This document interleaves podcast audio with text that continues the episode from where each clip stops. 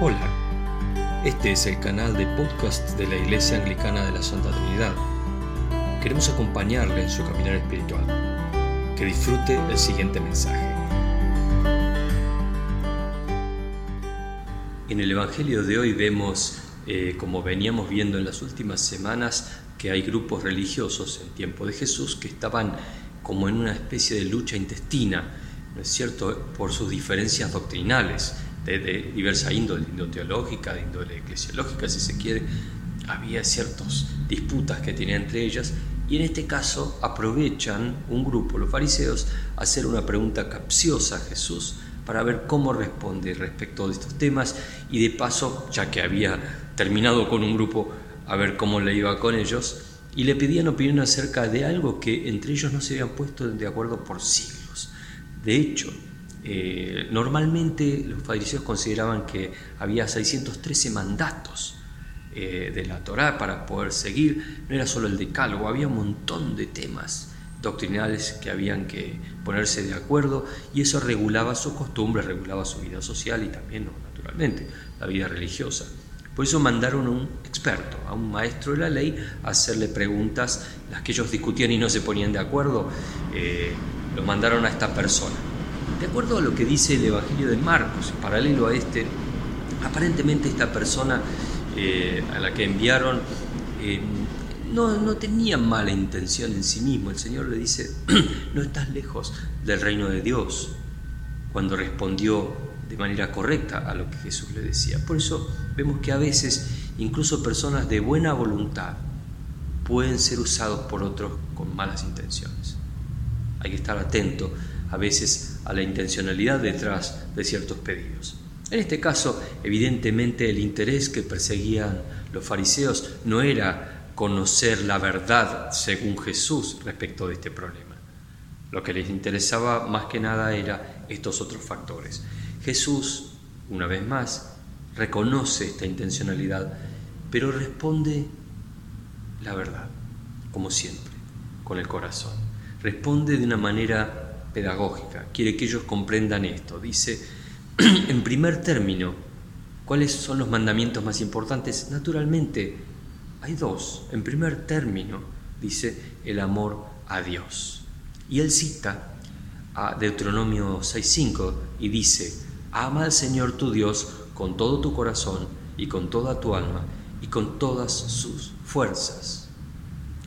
Este era un mandamiento que prohibía el politeísmo, reconocía la naturaleza soberana de Dios y también nuestra necesidad como criaturas de Dios de amar a Dios, de reconocer a Dios como Dios, de entender que Dios tiene en sus manos nuestra vida y que en todas nuestras fuerzas, nuestras facultades, nuestro intelecto, todo debería estar puesto al servicio de Dios para poder lograr los objetivos que Dios plantea en, en un primer momento para nuestras vidas. Así que es lógico, desde esa perspectiva, amar a Dios por sobre todas las cosas. Y continúa, y en segundo lugar dice, ama a tu prójimo como a ti mismo. Acá cita Levítico 19 donde dice, no seas vengativo con tu prójimo ni le guardes rencor. Ama a tu prójimo como a ti mismo. Prohíbe el pecado contra el hombre porque el hombre es imagen y semejanza de Dios. Además que es objeto del amor de Dios.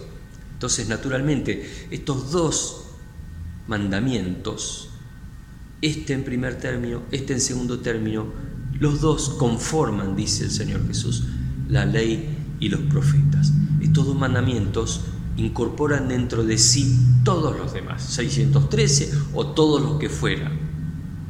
Todo pasa por estos dos. Todo tiene que ver con estos dos. Y si ponemos esto en orden, todos los demás se ponen en orden, se cumplen las leyes todo lo que Dios estableció como normativas y decretos, con la forma de regular la actividad humana, tiene que ver con esto y si está puesto en este orden, funciona. Dios tiene un amor descomunal por el hombre, tiene un amor increíble por su creación. Por eso es que puso esto en orden, de modo tal de que nosotros vivamos en orden, de que tengamos en orden nuestra vida y de que pongamos en orden el mundo. ¿Cuál fue la respuesta de ellos a la, pregunta, a la respuesta de Jesús? Bueno, evidentemente no estaban buscando una respuesta eh, real o saber realmente lo, lo, que Jesús pensaba, o mucho menos aprender algo de él. Realmente no estaban interesados. Su respuesta no fue positiva, ni siquiera fue, ah, maestro, qué interesante, qué bueno, vamos a ver, o siquiera discutir con él. Pensaron que efectivamente era tiempo perdido discutir con Jesús. Era claro que para Jesús había prioridades, había un orden y estaba muy claro ese orden. Ellos que estaban buscando, evidentemente estaban buscando otra cosa. Por eso Jesús inmediatamente les hace él una pregunta. Y ante esta pregunta dice, bueno, es una pregunta que tiene que ver con el misterio de la encarnación de Dios. Si David, el Salmo 110, ¿no es cierto?, eh, profetiza que iba a venir Dios hecho hombre y que iba a venir de determinada manera y él le iba a decir, Señor, reconociéndolo como su Señor, aún siendo por su filiación humana su descendiente. ¿Cómo es posible? Dice el Señor. Evidentemente Jesús tenía esa filiación humana y lo vemos claramente en las genealogías del Evangelio. A la vez tenía una filiación divina, como Mesías de Dios. Entonces, ahí está.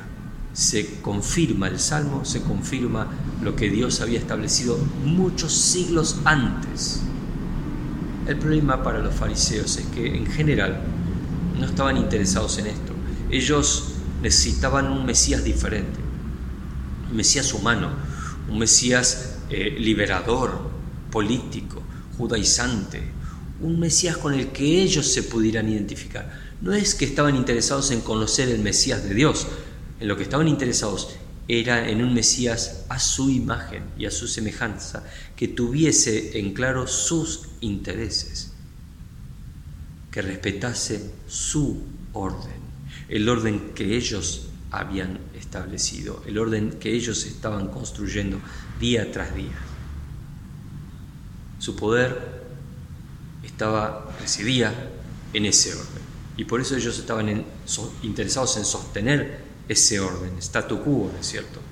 El poder y la autoridad humanos para ellos están muy por encima del poder y la realidad de Dios. A ellos les interesaba eso por encima de todas las cosas, evidentemente. Esto trae a recuerdo una ilustración que leí hace un tiempo de un grupo de cazadores, cuatro cazadores, cuatro muchachos que se dividieron para pasar el día cazando en dos grupos a ver qué podían conseguir cada uno. Y esa noche cuando regresaban, en uno de los grupos regresó uno de los dos muchachos y no los dos. Entonces le preguntaba, ¿dónde está Harry? Uno al otro. Bueno, a Harry le dio un ataque de algún tipo y entonces se quedó ahí un par de millas más abajo en el camino. ¿Cómo dejaste a Harry tirado en el camino? Bueno, dijo el otro, yo pienso que a Harry no se lo iban a robar. Eh, a veces pasan cosas absurdas como esta. El interés era que no se robasen la pieza, el interés era volver con ese fantástico eh, pieza de ocho puntas, ¿no es cierto? Un ciervo de ocho puntas que tenía este muchacho.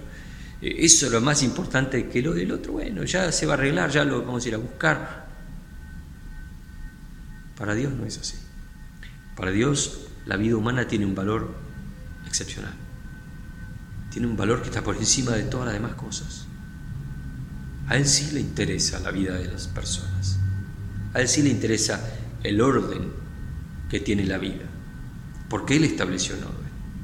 El mundo no es caótico, no está armado según una aleatoriedad. El mundo tiene un orden que Dios estableció y el ser humano está en un orden de magnitud superior a cualquier otro elemento de la creación. ¿Qué contraposición, qué opuesto al pensamiento del apóstol Pablo en lo que nos leyeron más temprano en la carta a los tesalonicenses, cuando el apóstol Pablo les dice a los tesalonicenses, y saben también que a pesar de las aflicciones e insultos que antes sufrimos en Filipos, Cobramos confianza en nuestro Dios y nos atrevimos a comunicarles el Evangelio en medio de una gran lucha. Comunicar el Evangelio para el apóstol Pablo y para todos los demás apóstoles y discípulos de Jesús era a expensas de un gran costo personal. El apóstol Pablo escribió gran parte de sus epístolas estando preso.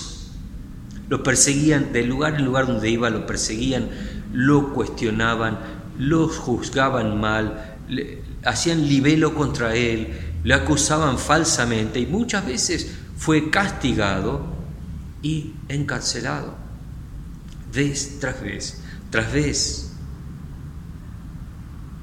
Pero no se dejaron llevar por las dificultades, no pusieron el interés personal de zafar, como decimos aquí, de esquivar las dificultades humanas y no enfrentar las injusticias, sino por el amor al hombre, por amor a las personas que tenían que recibir este mensaje, porque si no iba él y Bernabé y Juan Marcos y Silas y todos los demás a llevarles el mensaje, iban a morir sin el Evangelio, iban a morir, sí, iban a ir al infierno, para ellos era lo más importante de todo a una costa de sus intereses personales. ¿Es que no tenían intereses personales? Claro que sí. Igual que usted, igual que yo. Todos tenemos intereses personales.